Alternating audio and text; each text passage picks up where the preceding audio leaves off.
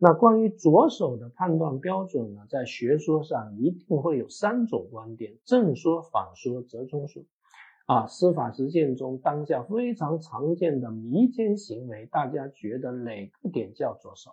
我想对这个女生实施迷奸，所以我开始买药啊，然后请这个女孩去吃饭啊，趁这个女孩去洗手间，我给她下药啊，然后她把药给喝了。喝了之后昏昏沉沉，然后我把他抱到车上上下其手。大家觉得哪个点叫着手？买药叫着手，还是下药叫着手，还是喝药叫着手，还是抱到车里叫着手？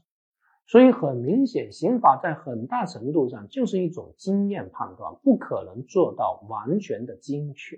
啊，学说上至少有三种学说：正说、反说、折中说。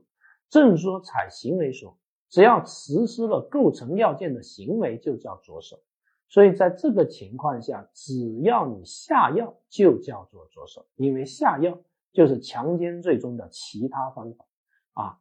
但是与此针锋相对的啊观点就是结果说，必须要让法益面临了紧迫的危险。所谓紧迫危险，就是迫在眉睫的危险，就是百分之八十到百分之九十的那个危险。那我觉得可能就要抱到车里才有可能存在这个危险，而折中说就是行为危险说，就首先你要有构成要件的行为，其次你对危险要达到了一种现实性的可能性，这种现实性的可能性不是一种紧迫危险，不需要达到百分之八九十，只要有百分之四十、百分之五十就可以了，一般人就感受到法益面临的一种。啊，现实性的危险，而不是一种抽象性、假想性的危险。所以一般认为呢，那么喝药就已经达到了这种危险。那通说采取的就是折中说，首先要实施了构成要件的行为，其次这个危险也不需要达到紧迫的程度，只要达到现实性的程度就可以了。所以只要女生喝药，那我们觉得就是犯罪未遂了。啊，法考就曾经考过很多这种类型的题目。张三想去贩毒，但是现在还没有毒品，所以他要先联系买家去购买毒品。那问这属于贩卖毒品的啥？那贩卖毒品嘛，只要你学过中文，贩卖、贩卖、贩卖的实行行为，它必须要贩和卖嘛。那你现在都还没贩，还没卖，因为你都还没买，所以你买毒品，那显然就。是在预备阶段，因为你还没有构成要件的行为啊，所以呢，各位要特别的注意啊。一个男的埋伏在一个昏暗的角落里面，来了一个女生，就要冲上去对这个女生实施性侵，离这个女的还有两米，结果对面开来一个大货车，开着远光灯，男的吓了一跳，因为人在强光的照射下会突然吓了一跳，女的。马上就跑了，问这是强奸的未遂还是强奸的犯罪预备？那首先我们的通说是行为危险说，第一要看他有没有强奸罪的构成要件行为，连碰都没有碰着，所以构成要件行为是没有的，因此我们评价为强奸罪的犯罪预备，所以这个大家是要特别注意的啊。当然有一年就考过观点展示类题目。啊，他说给人寄毒药，那么哪个点叫着手？如果采取的是现实危险说，那当然就是投寄主义即叫着手。但是如果采取的是结果说、紧迫危险说，那就必须要采取的是到达主义才叫做着手。那我们之前也讲过，在我们判断打击错误和对象错误的时候，经常会运用着手这个理论。因为对象错误是着手同时啊搞错了，打击错误是着手之后搞错了，错误跟着手有一个时间差。那因为人们对于着手的概念会产生一些分歧，所以这就是对象错误和打击错误并不是很好区分的重要啊理由。当然，如果你不想得高分，不想得满分，你掌握通说就可以了。那就是着手，我们采的是折中说。首先要实施构成要件的行为，其次，要对法益有一种现实性的威胁，就是百分之五十左右的威胁，不需要达到百分之八九十的紧迫威胁。我到张三家去偷东西，他家养了十条狗，我先把狗给毒死。那么刚刚毒死狗就被警察抓了。那首先，狗啊，十条狗价值十万块，我肯定构成了故意毁坏财物罪的既遂。但是问题是我这属于盗窃的犯罪预备，还是盗窃的犯罪未遂呢？首先，盗窃罪他得偷，他得有偷的构成要件行为。我还没开始偷，我只是毒狗，所以连构成要件行为都没有。我们认为这属于盗窃的犯罪预备。那同时还触犯了故意毁坏财物，那就是想象竞合，从一重罪啊。但是我跑到张三家去偷东西，跑进去之后，发现他家除了十只死狗以外，什么都没有啊，我啥都没偷着，那这当然属于盗窃的未遂。最后既然是死狗，我也没有拿走啊。好，所以犯罪未遂呢，它的概念。那第一要着手实施了犯罪，那我再次提醒各位，关于着手，我们采取的是通说折中说，啊，第一，他要开始实施构成要件的行为，体现了法的敌对意识；第二呢，对法益要有现实性的危险性，啊，这个动摇了民众的法安全感，所以不同的犯罪行为着手的点是不一样的。甚至同样的犯罪行为，不同的手法着手的这个点也是不一样的。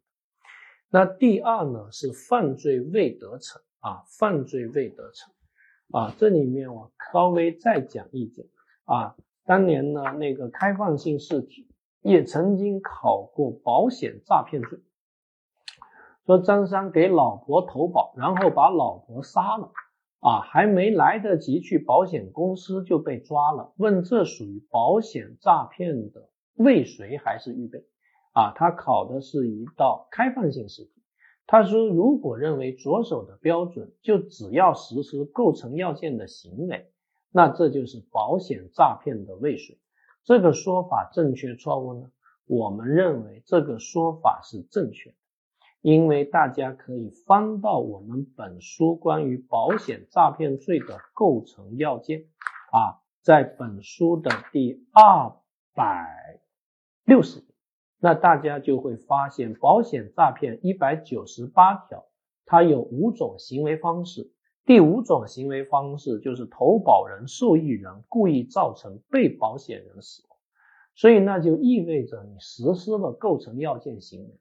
那所以按照行为说，所以你就是保险诈骗的未遂。但是按照结果说，那结果说你必须要对财产法益有紧迫性的危险，百分之八九十你都还没有到保险公司去，那显然按照结果说，就还是保险诈骗的预备。但是按照折中说。折中说，它既要有行为，要有结果，只不过这个结果不需要是紧迫性危险，只要是现实性危险，就是要对保险公司的财产啊，这个法益的危险，财产法益的危险要达到了现实性危险百分之五十左右。那你现在只是把你老婆杀了，还没有去保险公司理赔，那显然现实性危险也是没有的。那所以呢，按照折中说，按照通说，它也是保险诈骗的犯罪预备，但同时还构成了故意杀人罪的既遂，那就一行为触犯数罪，想象竞合，从一重罪啊，这个大家是要特别注意的啊。不同的学说得出不同的标准，我们不能认为哪一个学说绝对正确，它只是具有相对的啊合理性。因为人类的理性太有限，所以大家学习法律呢，真的就是一定啊，因为我们只是入门级的考试，我们尊重通说啊，尊重权威判例，但是一定也要对对立立场要表示充分的尊重，不要像刺猬一样非此即彼，非黑即白，看到跟自己观点不一样的，就觉得对方智商有问题，对方道德有问题。对方啊，直觉有问题，对方常识有问题，那这可能真的都是不学无术的一种体现。真正的学问一定要承认自己的有限性，因为承认自己的无知乃是开启智慧的大门。所以，真的，我看到有很多很多学啊学习法律的同学，学了一点皮毛，就开始变得无比的骄傲。我都觉得这一定是不学无术的一种体现。因为真正的学问之道，就是越学越觉得自己是浅薄的，因为我们本来就是如此的浅薄。好，那么未遂的第二个特征是犯罪未得逞。犯罪未得逞呢，它不是指没有发生任何损害结果，也不是指主观上没有达到犯罪的目的，而是说没有完全实现构成要件的全部期待。那如果完全成就了构成要件的全部期待，那就是犯罪既遂了。所以根据构成要件的描述，既遂可能有三种模式。一种是结果犯的模式，这里的结果犯其实是一种狭义的结果犯，也就是所谓的实害犯，实际损害结果，比如说故意杀人，把人给杀死了。那第二种就是具体危险犯，那大家知道，实害结果和具体危险都属于广义的结果犯，都属于构成要件中的危害结果，这个我们之前讲过。但从狭义的角度来说，这里的啊。危险犯，我们说的是具体危险犯，就是这个危险必须是司法认定的危险。比如你要认为它构成了放火罪，它如果这个火苗只有二十厘米，那就没有足以危及公共安全。必须你要在经验上有证据证明它足以危及了公共安全，才能认为它构成了放火罪的既遂。那还有第三种既遂模式，就是行为犯。行为犯其实就是抽象危险犯，只要有这个行为，我们就推定对法益有威胁。当然，对法益的威胁可能就百分之十、百分之二十左右啊，这个大家是要特别特别注意的。好，那么犯罪未遂的第三个特点是由于意志以外的原因啊没有既遂。啊，所以呢，他是出现了一个意志以外的原因，他是被迫放弃，而不是自愿放弃。张三在杀人的时候啊，结果对方喷出了一股血，张三晕血倒地，那这就属于犯罪未遂。犯罪未遂有很多种情况，比如说被害人的强烈反抗，张三想实施性侵，结果这个女的。啊，力量比他大九十九倍，把他打昏在地，所以这叫犯罪未遂。或者张三实施性侵，结果第三人来了，张三跑了啊，或者出现了自身能力的不足啊，张三实施性侵，结果自己突然突发癫痫倒地啊，或者张三实施杀人啊，自然力的破坏，刮风了，把他给吹了起来啊。或者出现了认识错误，想杀人却杀了一只猪，啊，犯罪未遂的种类有两种类型，一种是实行终了的未遂，一种是未实行终了的未遂。这采取的是主观标准，就是犯罪人自认为自己有没有实施完毕。如果觉得自己干完了，那就是实行终了；如果觉得自己没有干完，那就是未实行终了。张三准备把他老婆给杀了。给他老婆下了毒鼠强，然后带着小三去度假啊，结果他老婆没有吃毒鼠强，因为被小猫给吃了。从张三的角度，他觉得他其实是干完了，这个就叫实行终了的未遂。但是张三在杀人正在挥刀的时候，警察来了，开了一枪，把张三的刀给打断了。所以张三自己都觉得自己没干完，这个叫未实行终了的未遂。那区分实行终了和未实行终了有什么意义呢？一般来说啊，那么实行终了的刑罚要更重一点啊，一般来说是这样的。但是大家要注意啊，我们说实行终了和未实行终了的区分标准是行为人的主观标准，但这个主观标准呢，它不能超过构成要件的极限。张三准备杀人，杀完人之后碎尸一百零八块，刚刚碎到七十二块被抓了。大家觉得这是实行终了的未遂还是未实行终了的未遂？这好像都不是，这是故意杀人罪的既遂啊！所以这个大家要注意。那第二个分类标准就是能犯未遂和不能犯未遂，那这一块就存在重大分歧。其实分歧依然只是学说的分歧，人类认识能力的有限性。能犯未遂就是客观上有可能达到既遂，不能犯未遂就是客观上不可能达到既遂。啊，我在杀人的时候啊，结果警察来了，把我的枪给夺走了，枪里面有满满的二十发子弹。那其实客观上枪是可以把人打死的，所以这叫能犯未遂。但是如果我开枪朝张三射杀，结果枪里没有子弹，空枪啊，那再怎么着都杀不死人，那这个就叫不能犯未遂，这是一种典型的工具不能犯。或者我开枪射杀张三，结果张三躺啊朝床上射杀，结果床上没人，这叫空床案，那这显然就是对象不能犯。所以大家就会发现，不能犯未遂有两种，一种是空枪案，这叫工具不能犯；一种是空床案，这叫对象不能犯。那关于不能犯怎么处理啊？那学说上又有重大的一些分歧。这个分歧其实就是对法益有没有威胁啊？人类在理性的认识上存在一些不同的观点。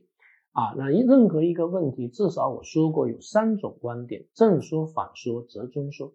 啊，所以关于不能犯呢，如果你不想得高分，我觉得一句话就可以解决，就是不能犯，一律定未遂，唯一的例外就是迷信犯。那什么叫迷信犯？迷信犯不是基于迷信实施的犯罪，虽然基于迷信实施的犯罪很多是迷信犯，但迷信犯并不一定都是基于迷信实施的犯罪。啊，张三的老婆经常睡不好觉，所以张三请神仙看了一看，说他老婆有体内有九十九条恶龙，所以必须要驱法，用鞭子抽九十九下，而且这个鞭子必须要是用油烧红的鞭，用啊沾满着油啊滚烫的油，所以他含着热泪给老婆抽了九十九下，终于把九十九只鬼全都抽死，他老婆也被打死了啊，基于爱。啊，把老婆打死了，那大家觉得张三构不构成故意杀人罪呢？这是妥妥的故意杀人罪，这个不叫迷信犯，这是基于迷信而实施的犯罪。我们所说的迷信犯呢，是行为人的手法呢是愚昧迷信，对法益没有任何威胁，这个叫迷信犯。它通常都是对规律产生的误解。各位最熟悉的就是巫蛊之术，对吧？啊，汉武帝把他的太子给废掉啊，就是听说啊，因为有人陷害啊，太子说太子实施扎小人的巫蛊之术啊，那你放在两千多年前，我们觉得扎小人对吧？那今天你觉得扎小人那是搞笑还是啊这个犯罪呢？那分明是搞笑啊！日本国也有著名的丑时参拜案件啊，丑时啊是凌晨几点啊？你到庙里面拜拜菩萨就能把对方拜死。啊，那么我们认为这种迷信犯，他对法益没有任何威胁。啊，我正在复习法考，天上有一架飞机飞过，我非常生气，从地上捡起一块石头砸飞机，没有砸中，构成破坏交通工具罪的未遂吗？你觉得这哥们是在实施啊犯罪行为，让人感到可怕还是可笑呢？分明是可笑，所以这个大家就要注意了，迷信犯不构成犯罪。其他的不能犯，一般都以未遂论处。掌握这句话其实就够了啊！你能把迷信犯区分出来就很不错了啊！因为司法实践中有太多太多的迷信犯，著名的迷信犯如阿司匹林加榆树叶案，张三获得一个奇怪的制毒配方，四百克阿司匹林加四百克榆树叶，在四百度高温下燃烧四百分钟。然后再跪拜四百下，就能造出纯度很高的海洛因。结果毒品出炉了，他唯一纳闷的是，传说中的海洛因是白色的，我的海洛因怎么是绿色的？难道是因为我跪了四百五十下不虔诚吗？难道这是传说中的绿色毒品？那这就是典型的迷信犯，因为对法益没有任何威胁。但如果张三购买了大量的制毒物品，只是由于温度没控制好。所以做没有做出毒品，那他其实啊就属于这个不能犯，直接以未遂论处就可以了。好，关于这个不能犯，学说上有三种观点：正说、反说、折中说。大家来看下列三个案件。第一个案件叫尸体案，行为人误将尸体当活人向其开枪，但是一般人也觉得尸体是活人，这个叫尸体案。第二个案件是白糖案，行为人误将白糖当作毒药投毒杀人。第三个案件是啤酒案，行为人认为啤酒加白糖能把人毒死，在他人的啤酒中投入白糖。三种学说。第一种学说叫抽象危险说，抽象危险说呢，就是假设行为人的想法为真，一般人觉得这个想法有没有威胁法律？注意，它是以一般的标准来看行为人的想法可怕还是可笑。所以第一种行为人想干嘛？想杀一个活人。那如果想法为真，这个还是蛮可怕的。所以抽象危险说认为它是未遂。第二，行为人想投毒，如果这个想法为真，其实也是很可怕的，也是可能威胁法益的啊。如果真的实施投毒的话，还是可能威胁法益，所以他是未遂。那第三，行为人想用啤酒加白糖杀人，这个想法即便为真啊，用啤酒加白糖杀人也是搞笑，不可能威胁法益，所以按照抽象危险说就不构成犯罪。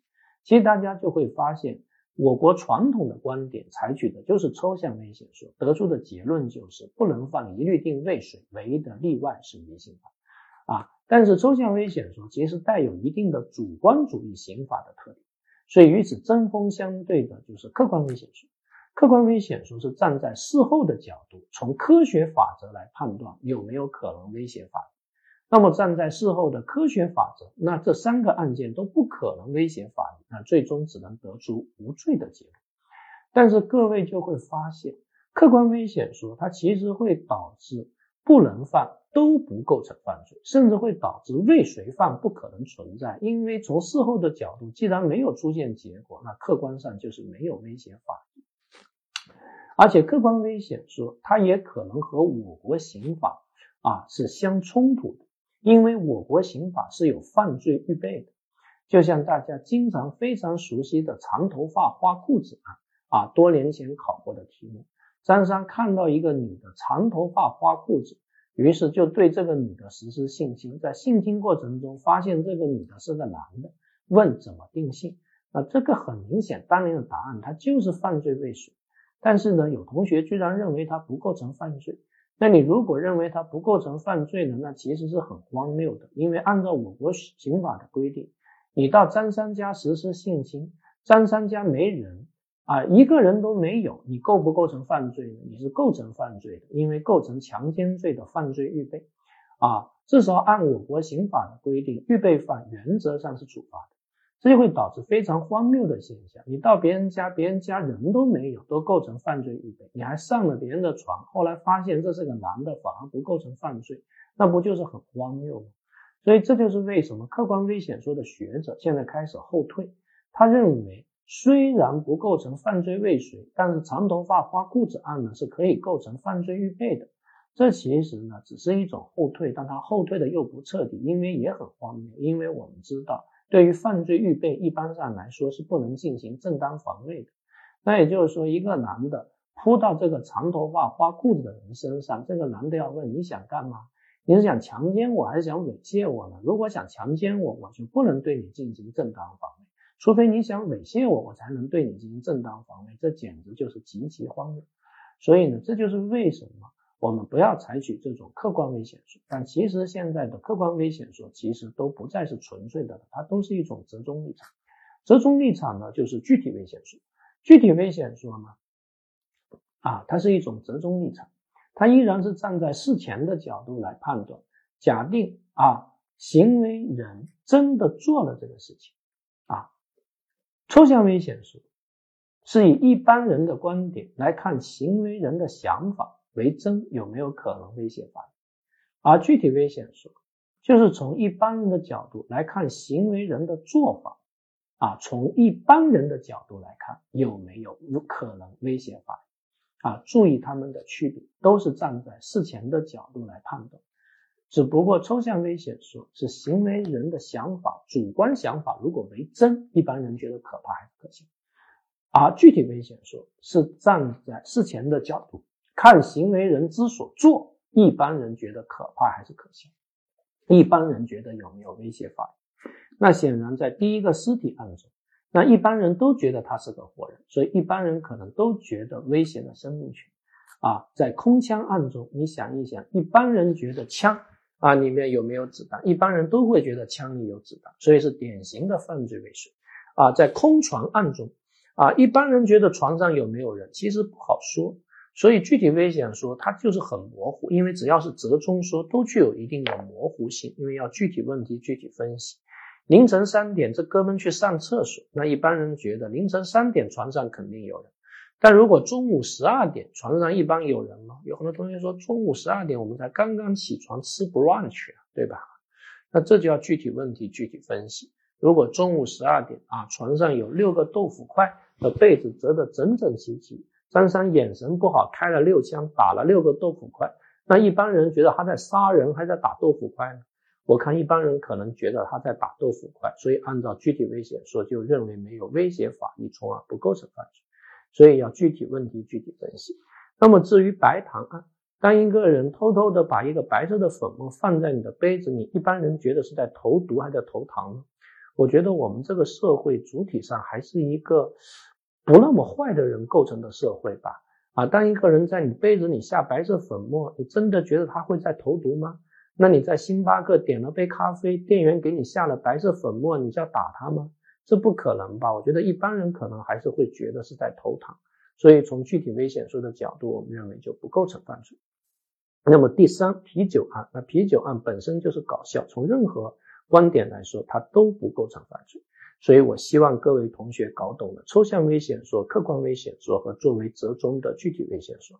当然，你说老师太复杂、太复杂、太复杂、太复杂就算了，那你就按最简单的掌握。最简单的就是不能犯一律定未遂，唯一的例外就是迷信犯，这足以应对所有的事情啊。我们司法实践中绝大多数的判例其实都是按照抽象危险说来给的，但是其实现在大部分判例具体危险说也能够提供解释的方法。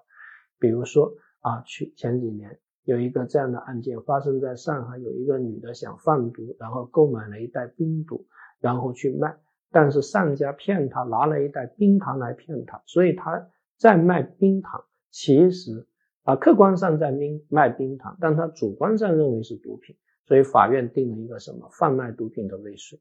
那显然按照抽象危险说，这是典型的贩卖毒品的未遂。按照具体危险说，一般一般人啊也觉得啊，因为是是感觉像毒品嘛啊，一般人也觉得是毒品，所以也定的是贩卖毒品的未遂。但是按照客观危险说，那显然就不构成犯罪。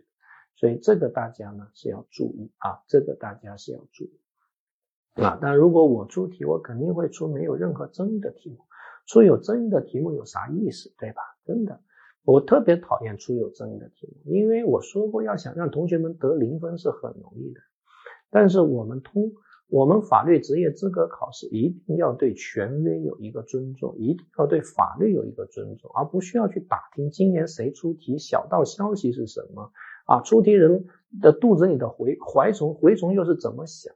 那你觉得，如果天天打听这些东西，这培养的到底是不是法治精神的捍卫者啊？所以这是大家一定要注意的，要尊重法律，尊重权威，尊重司法解释，尊重权威判断啊！